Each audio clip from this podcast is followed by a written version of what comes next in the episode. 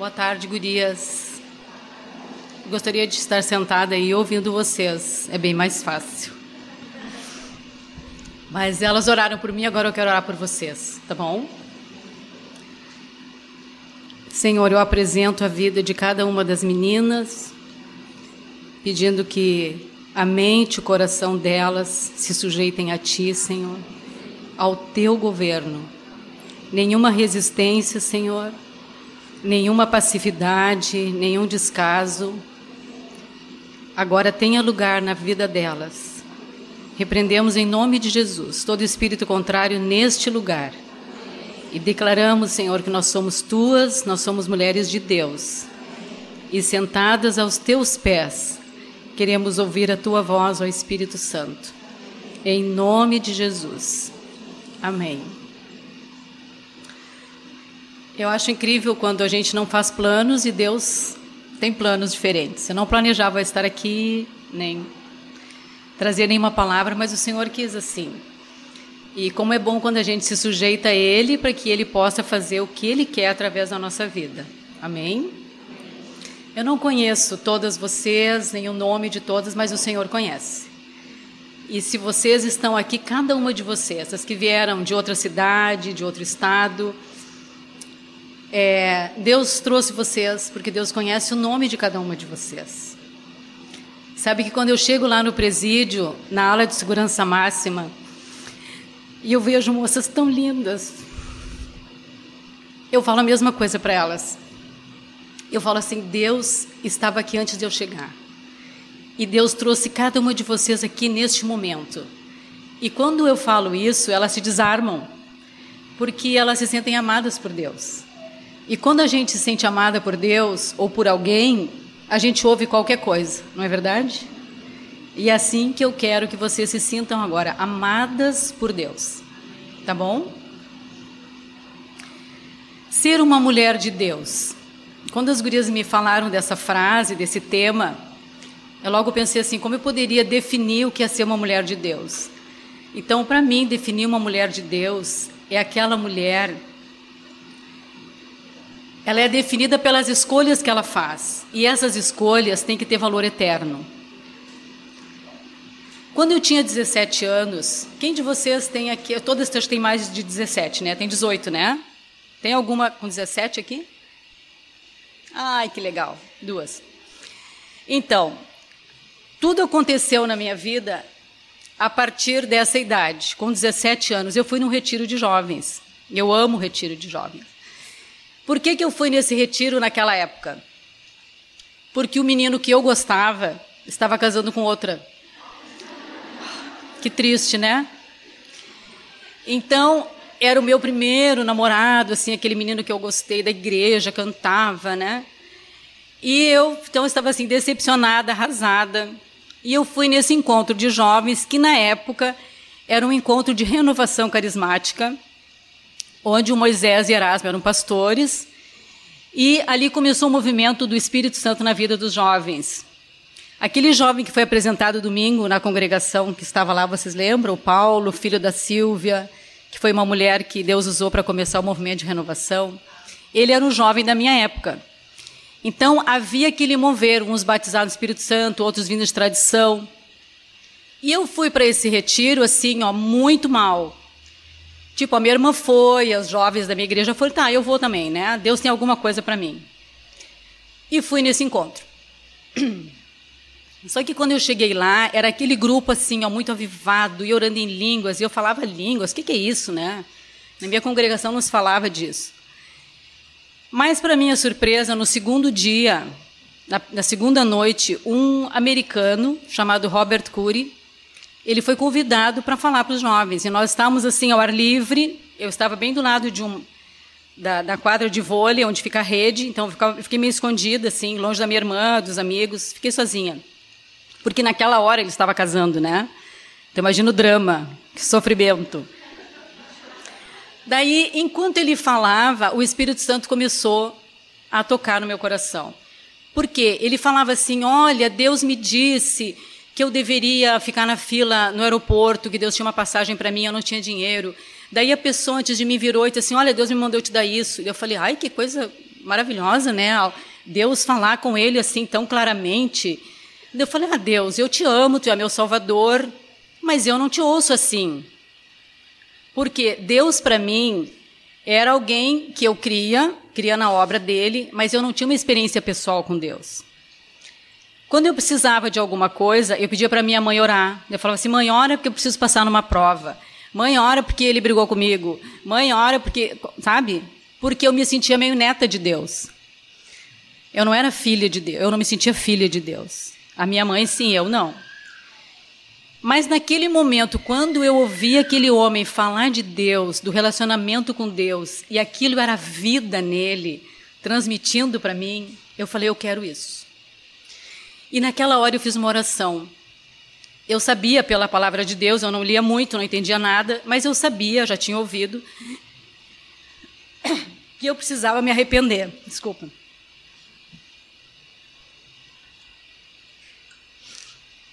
Então, naquela hora, eu pedi perdão pelos meus pecados, pela minha independência. E eu disse assim: Jesus, a partir de agora, tu é o Senhor da minha vida. Quando eu falei essa palavra Senhor, os céus se abriram. Para mim se abriu.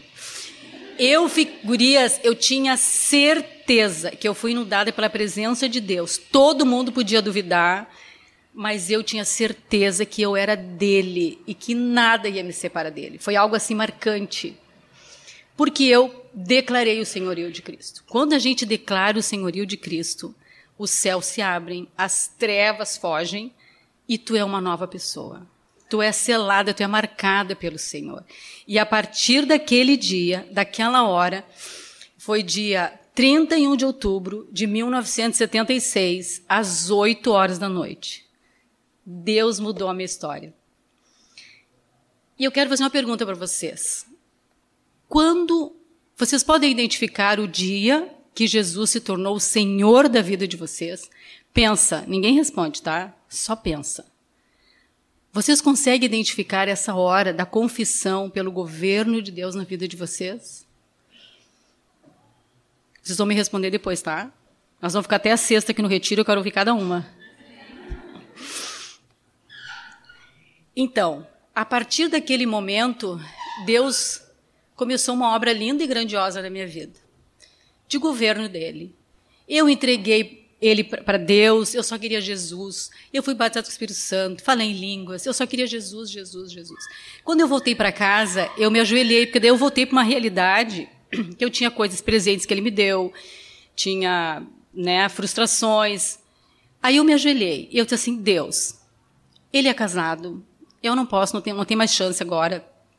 Então eu quero que tu tire do meu coração todo esse sentimento que eu tenho por ele. E eu quero te pedir uma coisa. Eu quero muito ter uma família. Eu quero casar. Eu quero ter filhos. Eu quero te servir. Se tu não quiseres que eu case, não tem problema. Eu só não quero que tu me deixe. Pode ser daqui a uns sete anos, não tem problema. Mas eu vou te pedir mais uma coisa. Eu quero que ele seja alto, loiro, toque violão, faça poesias. Aquelas coisas de filha pedido para o pai, né? Se ele não tivesse me dado nada disso, eu não teria amado menos o Senhor, porque eu queria Jesus com todo o meu coração. Gurias, quando eu levantei da oração, eu não sentia mais nada por ele. Eu falei assim: será que eu não sinto nada por ele mesmo? Não sentia nada. Foi algo instantâneo de Deus. Então, comecei a conviver com os jovens e eu queria falar de Jesus para todo mundo e para na, na, na, escola e no trabalho e na família todo mundo né? Você sabe como é que é né? Quando a gente está apaixonada os olhinhos brilham né? E ele continua viu? Até hoje sendo meu primeiro amor. Por que, que eu me emociono quando eu falo? Porque eu experimento de novo tudo aquilo que eu vivi há, há tantos anos atrás. Ele é o mesmo para mim. E essa é uma escolha que cada uma de vocês tem que fazer a mãe não pode fazer, o pai não pode fazer, o melhor amigo não pode fazer, o pastor não pode fazer, a discipuladora não pode fazer. Vocês têm que fazer. Porque é essa escolha que define essa satisfação, esse preenchimento da minha vida para todas as outras escolhas que eu vou fazer na minha, na, do resto da minha vida. Hoje eu sou vó, eu tenho que fazer escolhas hoje sempre por Jesus. Desafios sempre por Jesus, sempre sujeitando a Ele né? E aí ele é glorificado na minha vida, tá bom? Mas, gurias, a Bíblia nos oferece as instruções necessárias e nos apresenta várias mulheres que exemplificam o que é caminhar com Deus. Mas dentre essas mulheres, Deus colocou no meu coração uma que é uma mulher muito assim muito especial, porque ela foi jovem como vocês e quando jovem foi escolhida por Deus, que é a Maria uh, os que são convertidos às vezes rejeitam um pouco a Maria, porque os católicos exaltam a Maria, né?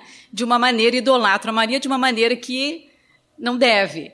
Mas por outro lado, nós às vezes nem tocamos no assunto da vida dela, com medo de entrar numa idolatria. Mas não é esse o caso. Nós vamos pensar da vida da Maria, a mulher que ela foi, a jovem que ela foi, que coração que ela tinha e por que Deus escolheu ela. A Maria, gurias, ela era uma mulher comum. Ela vinha de uma família pobre, Nazaré era uma, um lugar de pobreza. Ela não tinha pai rico, não tinha fama. E Deus escolheu a Maria, uma moça de mais ou menos 16 a 17 anos. Por isso que 17 é uma, uma idade muito importante, viu? Me identifiquei com a Maria. Então, a importância da vida dela não estava baseada em nada que a sociedade valoriza hoje. O que a sociedade valoriza? É beleza, é instrução, né? é inteligência, habilidades naturais. Isso é o que a sociedade valoriza, não é verdade? Se fosse hoje, quem vocês acham que poderia ser a mãe de Jesus? Pensem numa, numa moça de 17 anos. Ou uma 17, ah, eu poderia ser a mãe de Jesus? Né? Então, mas Deus viu o coração dela. Ela certamente tinha um relacionamento com Deus que deu então esse significado à vida dela, a mudança tanto dela quanto da nossa história, não é verdade? Se ela não tivesse relacionamento com Deus, nenhuma de nós hoje conheceria a história dela. Não é verdade? Mas essa moça tinha uma vida com Deus. O Senhor está contigo, o anjo falou. Foi isso que fez a diferença na vida dessa jovem. Agora eu vou dar umas perguntinhas dentro de cada, cada ponto que eu vou falar da vida dela e vocês vão pensar, tá? Respondam sim ou não algumas e depois coloquem uma observação de conversar com a discipuladora, com uma irmã mais velha, para vocês acertarem essas, essas áreas que precisa, tá? Reflexão. O que dá significado à minha vida? Creio que Deus pode me usar para fazer a diferença neste mundo? Segundo ponto. A Maria foi uma mulher pura. Embora ela vivesse num lugar conhecido pela corrupção moral, a Maria era virgem. Deus escolheu um vaso puro que não caiu na sedução do mundo. Eu não me refiro aqui a moças que vieram do mundo, se converteram e tiveram uma experiência é, ou imoralidades na sua vida. Porque quando nós nos achegamos a Deus e Ele nos transforma, Ele restaura na nossa vida toda uma mente impura, uma mente de independência e torna vocês com uma mente pura e um coração puro, tá? Então Deus nos vê assim, tá bom? O que me dói é ver, nesses anos é, ter presenciado, assim como eu sei que a Dani, a Lu, a Cônia, a, né, a Thaís outras irmãs, de moças que estiveram entre nós, ouviram a palavra, estiveram em retiros e não esperaram em Deus e se perderam no mundo e se afastaram do Senhor. Isso é triste. Então, que não aconteça em nome de Jesus com nenhuma de vocês. Amem Jesus com todo o coração, para permanecerem até o fim, até a volta dele, puras, santas, separadas para o Senhor. Amém? Esse é o propósito de Deus. Então, a graça de Deus, ela restaura essa pureza.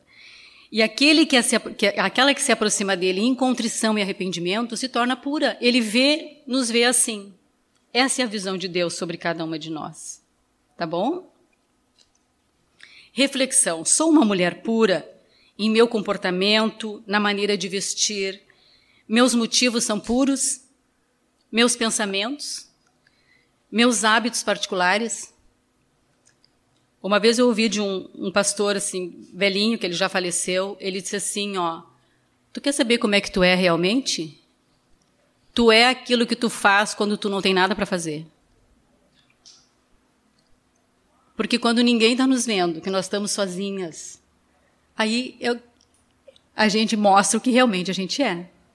Né? Então é essa pureza, é essa qualidade, esse padrão que Deus quer de nós. Tá bom, gurias? E hoje vocês têm muito, muita informação, muito bombardeio de todos os lados.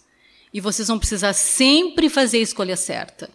Por isso que eu comecei falando de uma escolha pelo senhorio de Cristo, pelo governo de Deus, para que as outras escolhas, as provações, as tribulações, eu tenha esse norte de quem eu sou, quem eu escolhi, quem governa a minha vida. Maria foi uma mulher escolhida. Escolhida para quê? Para gerar o Filho de Deus. De certo modo, todas nós somos escolhidas por Deus. Não é verdade? Por quê? Porque ele, em João 15, 16, ele diz assim: Não fostes vós que me escolhestes, pelo contrário, eu vos escolhi, vos designei para vocês irem e darem frutos e fruto que permaneça. Então, mesmo que vocês não tenham filhos biológicos, mesmo que né, isso é, a gente pensa assim, ah, eu vou ter filho um dia, que coisa boa, tá, tudo bem. Mas todas nós fomos chamadas para gerar filhos espirituais. Então, isso sempre, ó, eu tive três filhos, mas eu estou sempre grávida de filho espiritual. Entendeu? Eu sempre quero ter filho. Nasce um nenê, nasce uma, uma, uma mulher em Deus, eu falei, é o meu nenê, agora eu vou cuidar desse nenê. Né? Então, as minhas meninas lá do presídio, são, sou a mãe delas, porque são filhas espirituais. Né? Então, isso vocês têm que ter esse coração, tá? Que vocês foram chamadas para isso, para reproduzir a vida de Jesus nas outras pessoas. Tá bom, gurias? Esse é o nosso norte, isso que deve assim arder no nosso coração.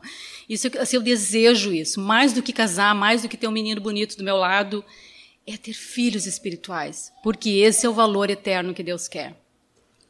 Vocês podem dizer, ah, mas ela já tem 60 anos, está falando de, né, de coisas. Eu ouvia isso de mulheres com a, né, com a idade que eu tenho hoje, com a idade de vocês. E eu desejei isso. E eu queria isso. Eu amava ficar perto de esposa de pastor, sabia? Aí eu pedi para Deus, um dos itens é que ele fosse pastor ou militar. Eu pedi para Deus. Deus, pela misericórdia, me deu um pastor. É, aquelas coisas, né?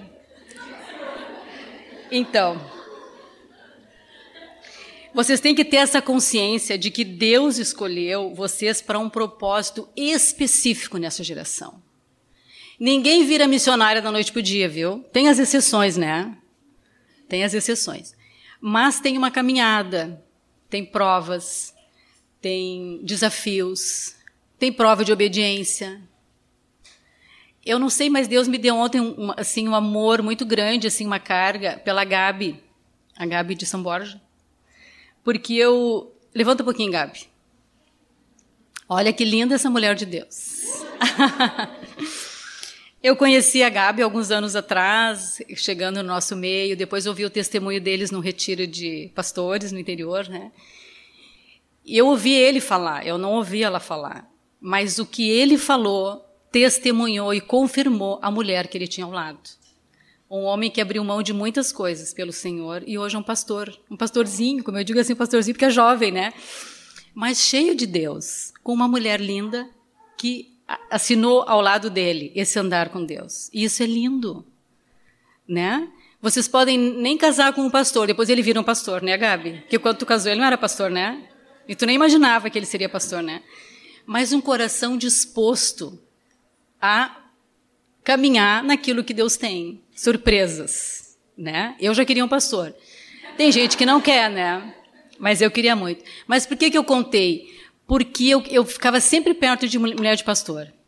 Eu ia passar roupa na casa delas. Isso não é indireto, tá? Já não precisa. Eu cuidava dos filhos, cuidava dos filhos delas, ajudava, ia nos retiros. E foi por causa disso que eu conheci o João. Eu fui no. É, é, eles tinham assim, na Metodista, eles tinham o dia 1 de maio, o dia da família do pastor. E elas faziam um piquenique. E eu fui com a esposa do pastor para ajudar com os filhos, e ele era filho de pastor. Coincidência, né? Daí, quando eu cheguei, eu vi ele jogando futebol, é, jogando vôlei com as irmãs dele, só que ele não era convertido. Daí eu só achei ele bonitinho, assim, né? Mas nem, não era convertido, eu só queria Jesus, né? Não, não queria. Só que daí, uma. Olha, estou contando outras coisas que eu não tinha planejado. Só que daí, a, uma das minhas melhores amigas, ela fazia teologia e ele fazia teologia também, não era convertido, mas fazia teologia, né? E ela orava pela conversão dele. E ela me dizia assim: Ah, eu estou orando para o João Nelson se converter. Porque daí o senhor dá ele para mim. Olha a cabeça da guria, né? E eu falei assim para ela: ah, Se ele não dá para ti, dá para mim. Gurias, é só uma brincadeira no meio da, né, da caminhada aí. Mas enfim, Deus ouviu né, a oração, né? Mas o que eu disse para vocês, isso também vai entrar mais adiante no coração de, de serviço, tá? Agora a reflexão desse ponto que eu, que eu falei da, mulher, da Maria ser uma mulher escolhida por Deus para gerar o Filho de Deus e nós somos escolhidas por Deus também para gerarmos filhos espirituais, tá? Não esqueçam disso. Reflexão. Tenho consciência de que Deus me escolheu para um propósito espe específico em minha geração? Vocês têm essa consciência?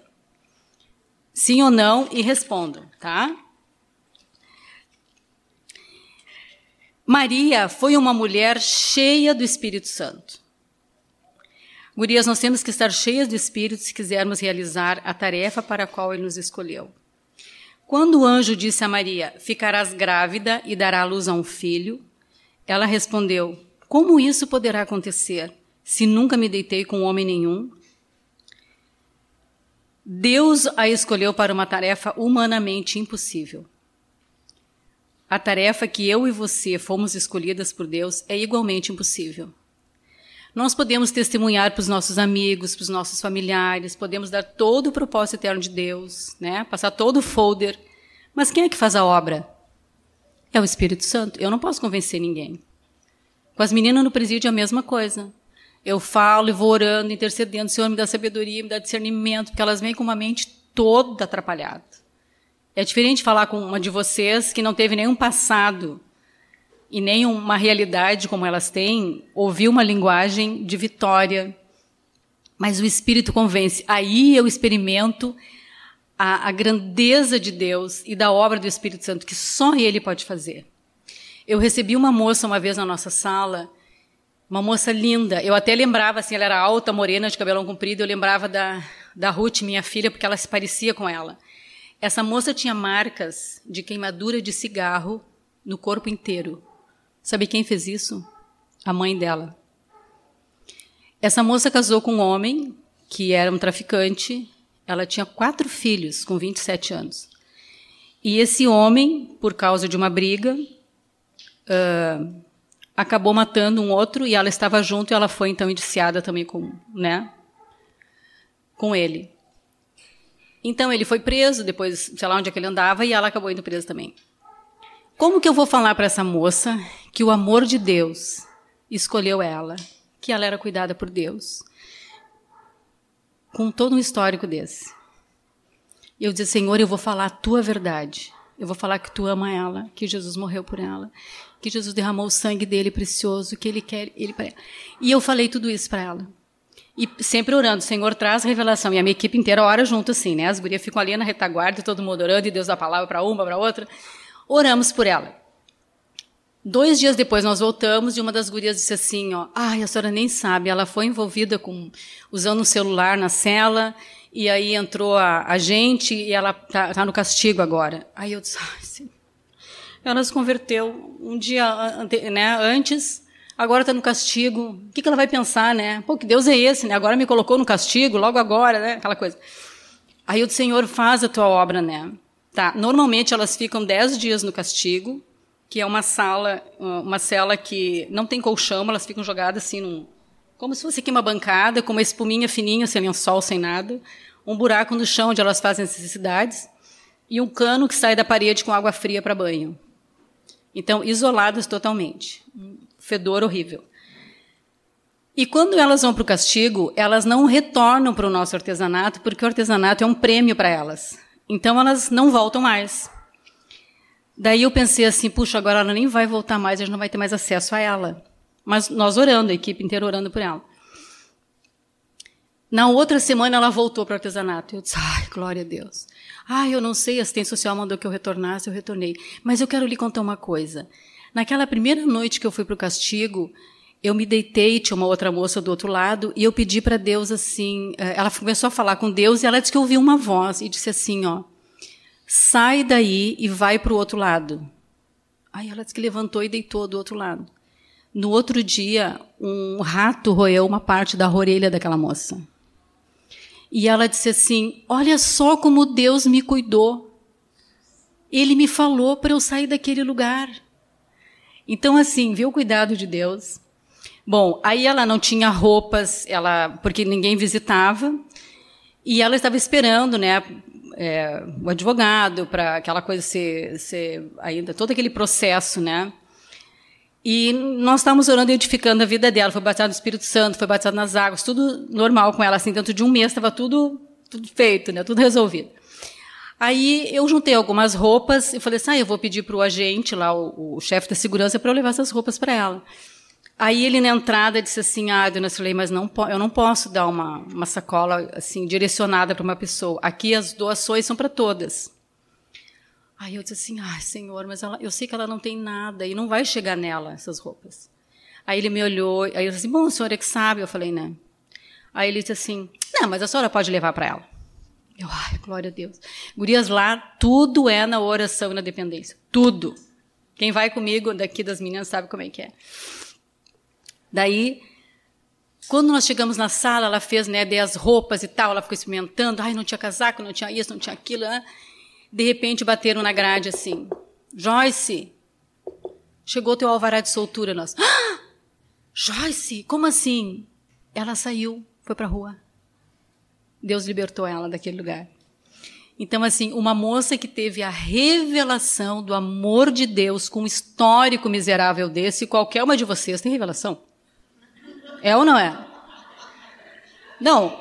Eu, amém, gurias? Amém. Ou é por revelação ou por obediência, mas tem que fazer, tá? Então, cheia do Espírito Santo, vocês vão alcançar as pessoas, vocês vão ter discernimento do que fazer, vão ter uma resposta para dar, tá? Para ela não foi fácil. Olha, a Maria, ela estava noiva. Quem de vocês aqui está noiva? Uma. Quem mais? Só duas? Só ela e eu estamos noivas? Ai, glória a Deus, tiveram revelação. Quem é, quem é que nós estamos esperando? O que, que ele é nosso? O noivo. Vocês viram como a gente faz o contrário nos casamentos? Quem é a figura principal no casamento?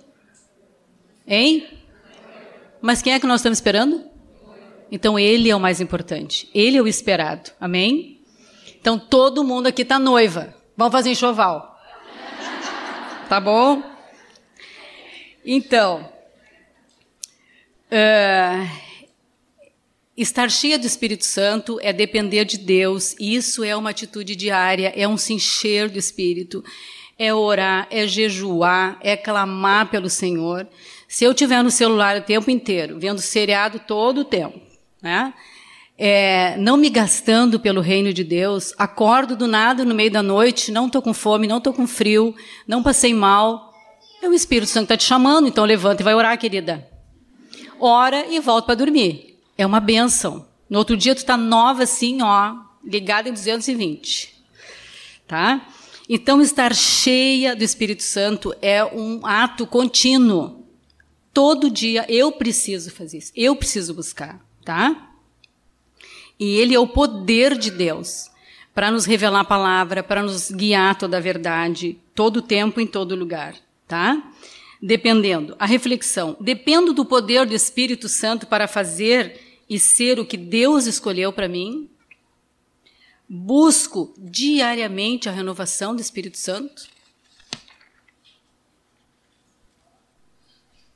Maria foi uma mulher que se dispôs. Uh, eu não dei o texto-chave para vocês, tá? Que é Lucas 1, quando narra toda a história da Maria, tá? O Lucas narra com muita graça. O versículo 38 do capítulo 1, ela diz assim, ó: Aqui está a serva do Senhor.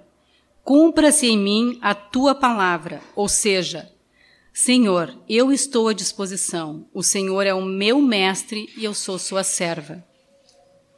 Gurias, que declaração mais linda, né? Imagina hoje vir um anjo para vocês e falar assim: olha aqui, ó, querida, tu tá grávida, algo impossível de acontecer humanamente falando, né? Ela noiva. Como assim? Mas ela se dispôs. Ela disse: ah, não, peraí, anjo, vai lá, fala com a fulana aqui do lado que é mais velha, não casou mesmo, né? De repente, para ela vai ser mais fácil. Não, ela se dispôs. Ela disse: Eu sou tua serva, pode fazer. Quem de vocês diria isso se o anjo visitasse vocês hoje à noite? Não precisa levantar a mão, tá? Não precisa... Estou pronta a ser usada como o Senhor quiser. Meu corpo é dele, o meu ventre é dele, a minha vida é dele, eu sou dele. Ter essa disposição de pagar mico, de a sua reputação foi né? comprometida, mas ela se dispôs. Senhor, eis-me aqui. Nós cantamos isso. Nós cantamos antes aqui cânticos lindos de entrega, de declaração do governo de Deus. Senhor, abre os meus olhos. Aí Deus abre o olho, a pessoa não quer fazer, né? Canta e, e obedece. Canta e te dispõe. Uma disposição não é só fazer coisas espirituais, mas ajudar e servir também é espiritual. Ajudar aquela vizinha chata que ficou doente é ser espiritual. Ajudar uma criança dando uma aula de vizinhos, de repente, que os pais se divorciaram e a criança está passando necessidade. Eu não estou falando só servir no corpo, porque é mais fácil a gente servir entre os irmãos do que servir no mundo, né? Não é, não é mais difícil? Mas Deus nos chama a esse sacrifício, servirmos todos em todo lugar, tá? É, as próprias irmãs, né? Olha, eu vou te servir, o que, que tu está precisando? Me, me, liga, né? Eu, eu te ajudo. É, tudo, detalhes. Quem quer servir, serve. Né? O, o servo sempre acha o que fazer, não é verdade? Então, uma característica da, das mulheres é serviço, do discípulo de Jesus é o serviço. Isso inclui os meninos também. Mas a mulher sempre é mais disposta, ela é mais sensível às necessidades, não é verdade? Então, isso é uma característica feminina. Reflexão.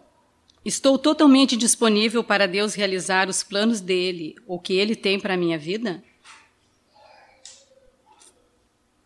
Gurias, Maria foi uma mulher de fé e que louvava. No versículo 45 diz assim: ó, Bem-aventurada a que creu que se cumprirão as coisas que lhe foram faladas da parte do Senhor. Foi essa fé em Deus e em Sua palavra que colocou em ação o poder e a bênção do Senhor na vida de Maria. Resultado disso, o Salvador nasceu. Que coisa linda, né? Uma mulher diz né? Uma mulher cheia de fé, uma mulher que louvava o Senhor. Precisamos crer que Deus realiza o impossível. Que Deus reconcilia casamentos, que Deus salva amigos e familiares, que o derramamento do seu espírito e um avivamento genuíno é para esses dias também, é para nossa geração. Amém, gurias? Nós precisamos ter essa fé. Porque às vezes vocês ouvem, ah, porque lá aconteceu não sei quanto, não sei quando, né? Mas hoje nós temos que ter essa fé. Olha, eu queria ser uma de vocês para estar naquele encontro que teve agora de jovens, né, Fernanda? O Stand é, Brasil 2020. Eu ouvi ministrações de um homem já com idade, cheio de vigor e do fogo de Deus, levantando essa geração de jovens, de meninos e meninas cheios do Espírito para alcançar outras pessoas. Que coisa linda! Mas nós precisamos crer. Convocou um jejum, vamos, vamos incluir nesse jejum. É de Deus, eu quero. Quando eu fui batizada nas águas, na minha na, na, tradição que eu vi não tinha batismo nas águas, era batismo infantil, né? Totalmente errado.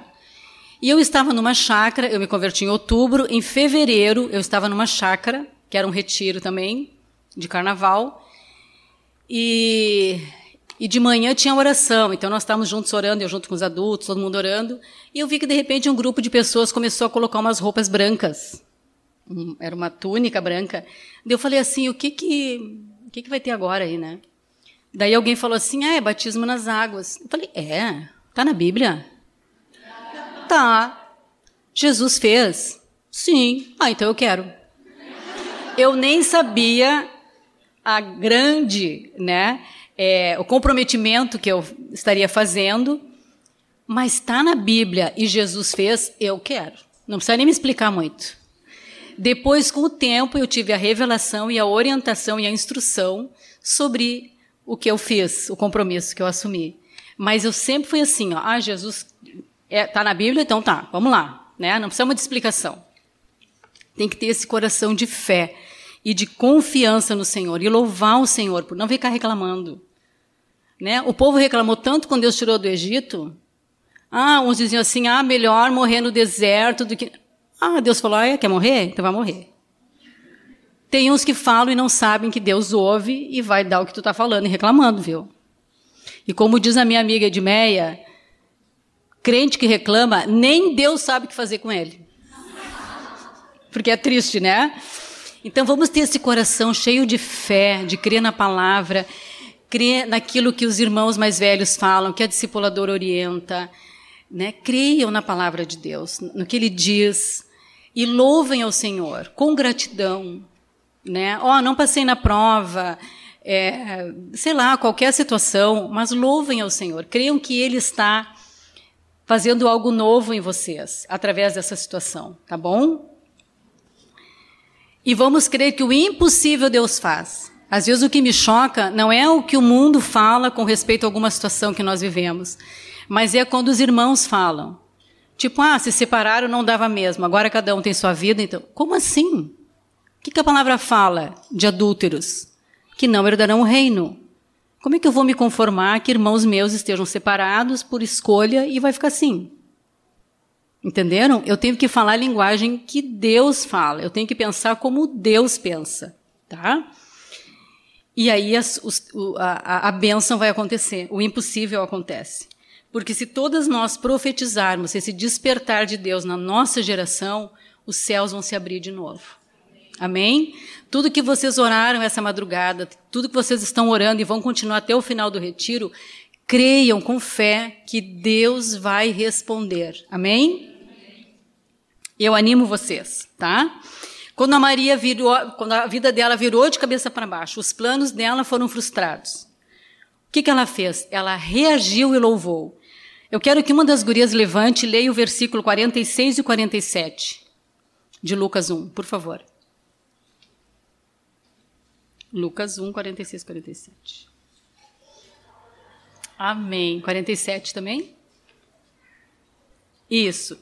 Então ela poderia dizer assim, bah, agora deu, né? Imagina, vou começar a ver minha barriga e, o que, que o José vai pensar? Né? Eu creio que ela pode ter ficado, ela pode ter ficado abalada, mas ela teve uma ação, uma ação, não uma reação. Uma ação é algo pensado, é algo que, que, que é, a fé gerou essa atitude dela, tá? Então, gurias, a reflexão: tenho fé nas promessas de Deus? Tenho fé que Deus pode realizar o impossível na minha vida, na minha casa, na minha família. Como a minha vida mostra que tenho fé no poder de Deus? Nós estamos quase terminando, tá? Maria foi uma mulher da palavra e que meditava nela. Ela, olha o que aconteceu. A oração da Maria em Lucas 1, 46 a 55, todo esse, esse trecho, inclui pelo menos uma dúzia de citações do Antigo Testamento. Naquela época, gurias, as mulheres não frequentavam a escola, então provavelmente a Maria fosse analfabeta. Por que, que ela recitou essas, esses textos do Antigo Testamento? Porque ela ouvia e ela meditava na palavra. Então tenham essa atitude. Eu vou para a palavra de Deus e o que a palavra de Deus diz vai se cumprir. Se Deus falou, vai se cumprir. Mas eu preciso conhecer a palavra de Deus. Na época que eu me converti, logo depois eu fiz seminário, escola bíblica, nós tínhamos que decorar a palavra e ler assim, ó, o Antigo Testamento numa semana, ler livros, fazer resumos, e nós tínhamos desafio de evangelizar sem a Bíblia. E tu tinha que falar todos os, o propósito eterno de Deus com os versículos na tua mente, decorar. Então era um desafio para nós. Então nós passávamos até madrugadas, as meninas que moravam juntas na, no seminário, decorando os versículos, porque eu não queria pagar mico na frente do incrédulo, né? Peraí, como é que é? Peraí, peraí, só um pouquinho. Não, não dava. Então eles exigiram de nós, e, e eu louvo ao Senhor, porque eu nunca mais esqueci daqueles versículos.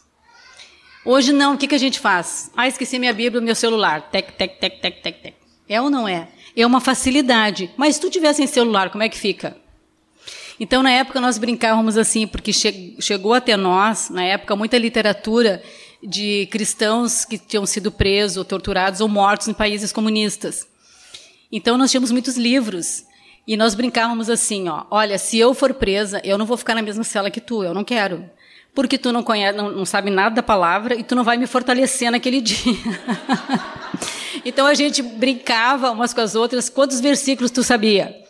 E combinávamos assim: olha, se tu fores presa, tu escreve na parede da, da, da cela. Se eu for para a mesma cela, eu vou ser fortalecida pelos versículos. Eram brincadeiras da época, mas que valeu muito. Façam essa brincadeira quando vocês estiverem juntas. Quantos versículos sabe decor? E aí escrevam. Vocês vão ver o quanto da Bíblia vocês sabem. Tá? Dá tempo. Vocês têm uma mente limpa, são jovens. Então dá tempo, vamos correr atrás, tá? E porque ela meditava na palavra de Deus, ela tinha o que falar, ela expressava. Olha como isso é importante quando nós somos confrontados com a verdade de Deus. Gurias, o mundo, ele não precisa da opinião de vocês, viu? Ele precisa da palavra de Deus. Eu tive uma experiência com uma das meninas no presídio que as outras chamavam ela de mano. Ela parecia um menino. Se eu não tivesse certeza que aquele ali era um presídio feminino, eu diria assim, ó, estão colocando menino no presídio feminino, porque ela parecia um menino. E mandaram essa moça para nossa sala de artesanato. E ela tinha todo assim um jeito, né, bem masculino de andar, de falar, de se vestir. E ela chegou perto de mim e disse assim: "O que, que a senhora acha de mim?" Eu falei: "Como assim?" Ah, do meu jeito, sim. É, porque a igreja me rejeita. Eu já fui na igreja que as pessoas me olhavam, me mandaram sentar do outro lado, não sei o quê, não sei o quê. Eu falei, olha, eu sou a igreja e eu não estou te rejeitando. Então a igreja não te rejeita. Aí ela disse assim, é, mas não é todo mundo. Mas, mas assim, o que a senhora acha de eu ser assim? Ela queria dizer o que, que eu, né, fez a pergunta, o que, que eu achava dela ser como menino. E o nome dela era Simone. Eu falei, Simone, tu quer saber o que, que eu acho? Eu acho, e as outras todas pararam. Eu acho o que Deus acha. Você quer saber o que Deus acha? Quero. Então nós vamos ver aqui na Bíblia. Aí peguei a Bíblia e abri lá em Gênesis 1. No princípio, Deus criou os céus e a terra e foi foi com ela. E depois Deus criou o homem e Deus criou a mulher.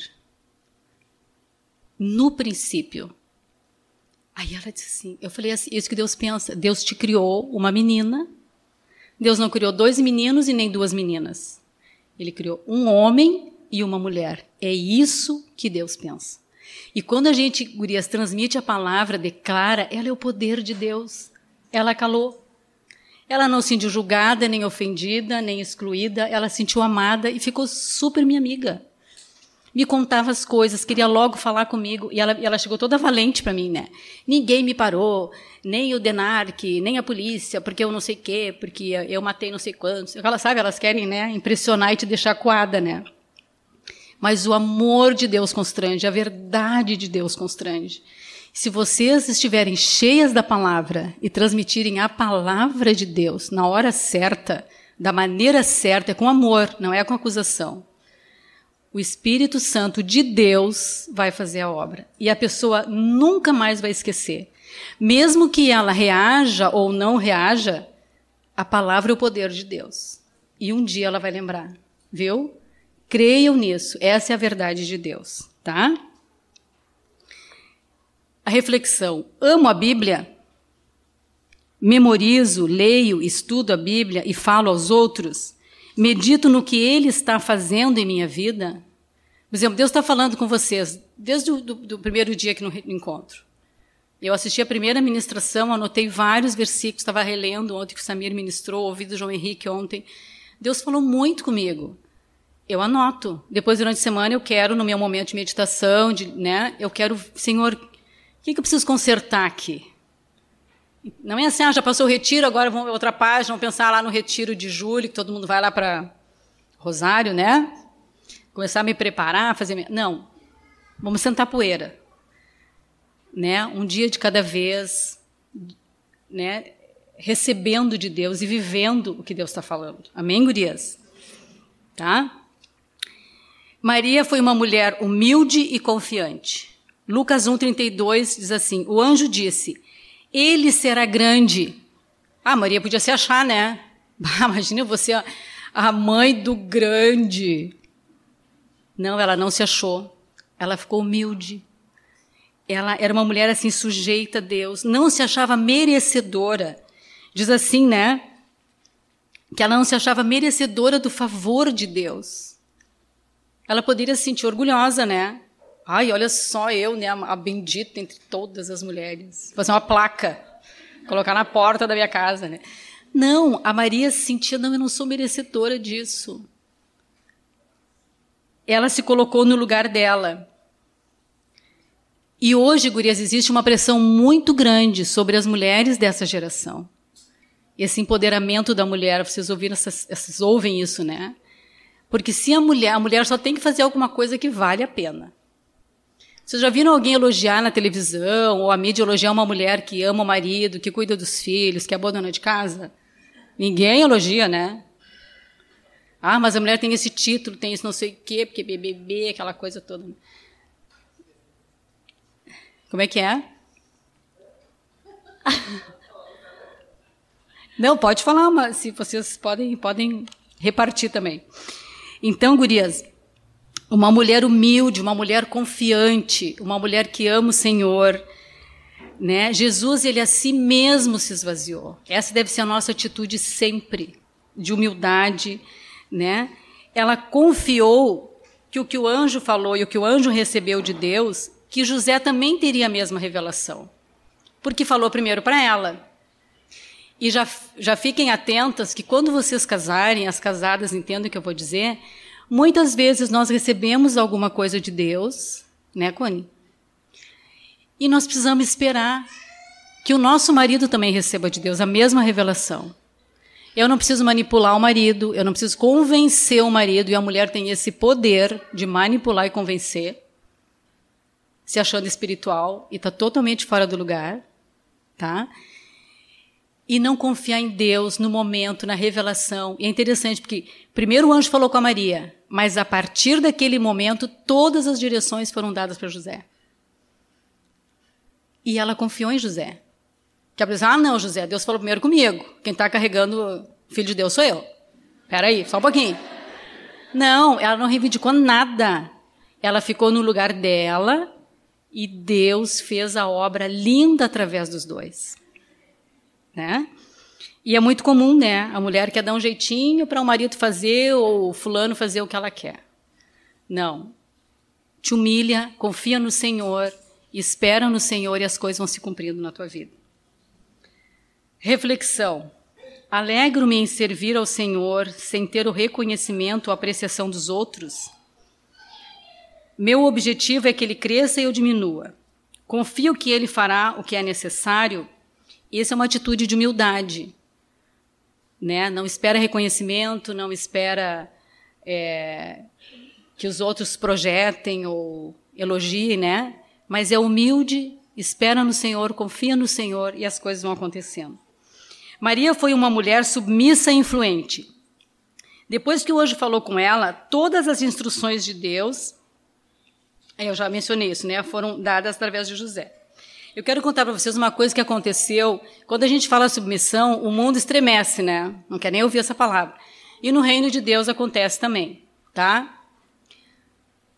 Vocês não falam, mas vocês pensam muitas vezes isso que eu sei, né? Submeter. Mas uma, eu era solteira, eu contei para as gurias ontem que uh, Deus me revelou naquela época, eu tinha só 18 anos quando isso aconteceu, que submissão não é só obedecer uma ordem, mas é também fazer o que a pessoa ou a autoridade gostaria que tu fizesse. O exemplo. Eu estava noiva do João, ele morava em São Paulo, e nós nos víamos assim, né? Não tinha celular, não tinha e-mail, eu não tinha telefone em casa. Então, nós falávamos por telefone uma vez por semana e era cartas que a gente escrevia um para o outro. Então ele disse assim, ó, ai, quem sabe tu vem morar em São Paulo nesse ano, né, de, antes do casamento, para a gente se conhecer mais. Eu falei, ah, é legal, mas eu tenho trabalho. Né? Aí ele falou com a, com a direção lá da, da Faculdade de Teologia, eu consegui um trabalho para mim lá na, na secretaria, consegui um lugar para morar na casa de uma família, era de pastores, um amigo meu da congregação que trabalhava na, na aeronáutica, eu consigo uma passagem de avião para ti. E eu, pá, Deus está nisso, né? Imagina, passagem de avião, lugar para morar, emprego, perto do meu noivo, deu. Deus está nisso. Só que daí eu fui falar com meu pai, né? Tipo assim, olha pai, eu quero te contar que Deus me deu esses presentes todos. Só que o meu pai era um homem de Deus, assim, um homem um marceneiro simples, mas com uma sabedoria, um discernimento assim muito grande. Aí eu sentei com ele e falei, então, olha, pai, assim, deu o João, não sei o que, não sei o que. Aí ele disse assim, olha, minha filha, que legal, né, que legal, né, que tu tem tudo isso, né? Só que assim, ele disse, olha, é o teu último ano aqui na nossa casa. Ai. Tu não vai conhecer o João em um ano.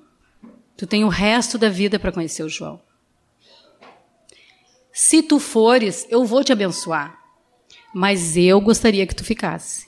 Ai, gurias. Foi pior para mim do que se ele tivesse dito não vai. Por quê? Aí eu tinha que ouvir o Senhor. Foi um dos momentos mais difíceis. Eu passei três dias orando, jejuando e, e, e, negociando com Deus.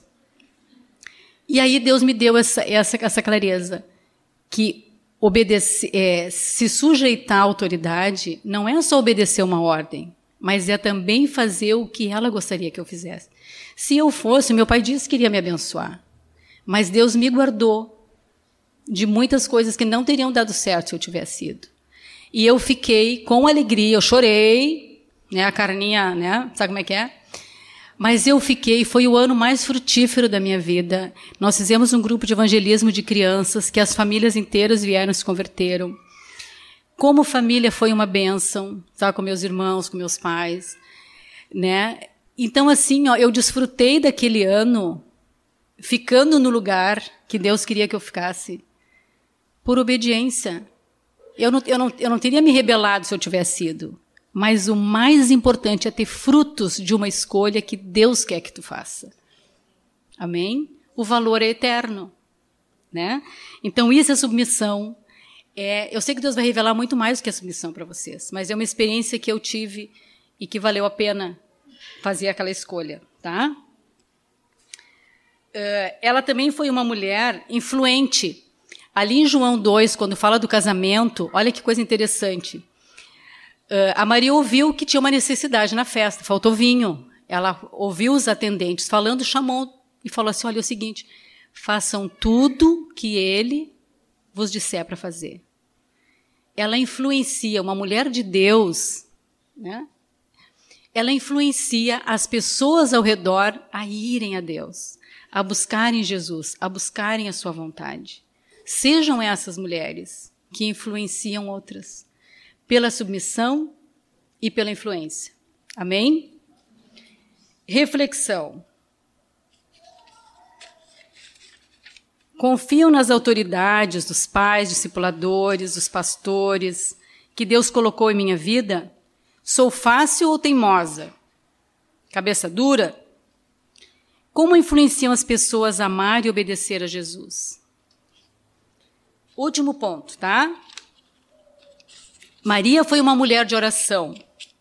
Atos 1,14. Eu quero que um de vocês leia para mim. Isso. Olha a atitude dela. Ela já era adulta, o filho morreu, foi para o céu. Tipo assim, tá, cumpri o meu papel, agora eu vou ficar em casa, chorando porque meu filho foi embora, né? Eu vou me juntar com meus irmãos. Eu vou orar.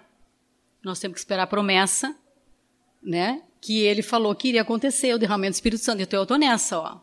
Hoje estão meus irmãos, onde está Jesus, eu estou lá. Esse é o coração de uma mulher de Deus. Ninguém vira mulher de Deus um dia para a noite. Na decisão, sim. Tá? Na escolha, sim. Mas nas atitudes, as atitudes confirmam esse governo de Deus na vida dela. Então ela estava com os irmãos ali, orando, e esse é um lugar que Deus chama as mulheres. Vocês lembram que falaram dessa mulher, a Silvia Torres, e eu conversei com, com o filho dela depois, o Paulinho, e perguntei que idade está tua mãe, Paulinho? 90 anos, ela existe ainda. E eu disse que eu gostaria muito que no encontro de mulheres na nossa congregação ela fosse um dia da testemunha e vocês conhecerem essa mulher uma mulher de Deus que ouviu a voz de Deus. E se nós estamos aqui hoje, foi pela obediência dela, insistência em buscarem o Senhor, buscar um, um enchimento do Espírito Santo nos nossos dias, naqueles dias que eu participei também.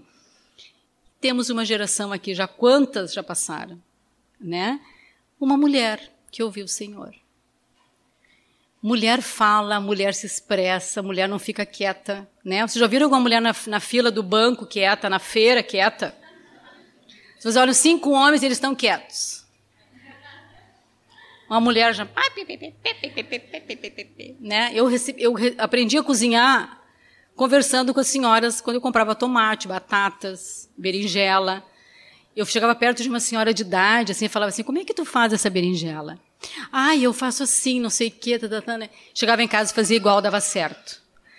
Então, mulher se comunica. Então, gurias, uma mulher de oração é uma mulher que expressa a vida de Deus, que depende de Deus, que leva outras a orarem. Agora nós temos um lugar nosso ali, a nossa sede nova. Tem oração às seis e meia da manhã. Eu sei que algumas jovens têm ido. É uma benção. Podemos fazer grupos de oração durante a semana. É benção. Façam isso. Quando se reunirem, vocês podem falar muitas coisas também, é bom. Mas orem também. Não termine nenhum encontro de vocês sem oração. Em algum momento. Vamos nos abençoar aqui umas às outras, né? orar, fortalecer. É interessante, olha aqui, eu tenho o exemplo de duas mulheres de 80 anos, ah, velhinhas, né? Bem velhinhas. Mas na situação delas, isso aconteceu em 1949 a 51. Uma delas eram duas irmãs. Uma delas era cega e a outra não andava mais. Elas não saíam de casa. Mas elas resolveram, isso foi na Escócia que aconteceu. Elas resolveram orar por um avivamento. E olha a frase que elas diziam assim, elas falavam assim, ó. Elas oravam para Deus plantar sementes de anseio no coração dos homens pelo avivamento. E Deus respondeu a oração delas. E, foi assim um dos maiores avivamentos na Escócia nesse, nesse período. Então, não é porque elas são jovens vão orar. Elas eram velhinhas, não saíam de casa, mas oravam. E Deus respondeu: quanto mais vocês jovens, cheias de vigor, de planos, né, orando ao Senhor. Deus vai responder, eu tenho certeza disso. Tá bom? Reflexão. Como tem sido minha vida de oração? Tenho me reunido com outros irmãos para orar, pedindo pelo avivamento da igreja e evangelização do mundo. Gurias, Deus quer transformar a vida de vocês. Lembram quando eu falei no começo, fiz aquela pergunta se vocês identificavam o dia em que vocês declararam o senhorio de Cristo na vida de vocês? Vocês lembram dessa pergunta? Eu quero que vocês agora virem para a amiga do lado e falem do dia.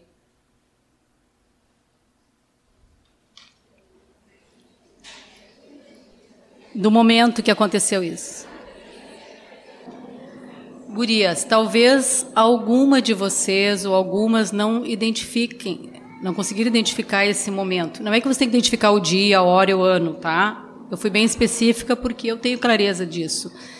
Mas às vezes vocês podem identificar o momento, mas não lembram do dia exato e nem da hora exata. Não tem problema. Não é isso que vai caracterizar o governo de Deus sobre a vida de vocês.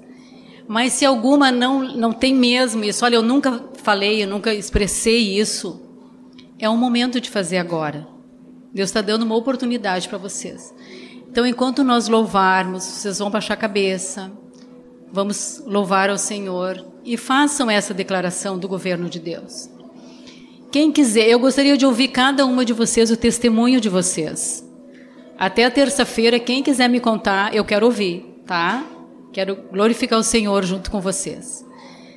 Quem precisar fazer isso com alguma de nós aqui, das mães, das irmãs mais velhas, precisar de ajuda, pode nos chamar, vai ser uma bênção também. Mas vamos baixar a cabeça agora e vamos orar ao Senhor enquanto louvamos. Quem não fez essa entrega, faz agora, tá bem?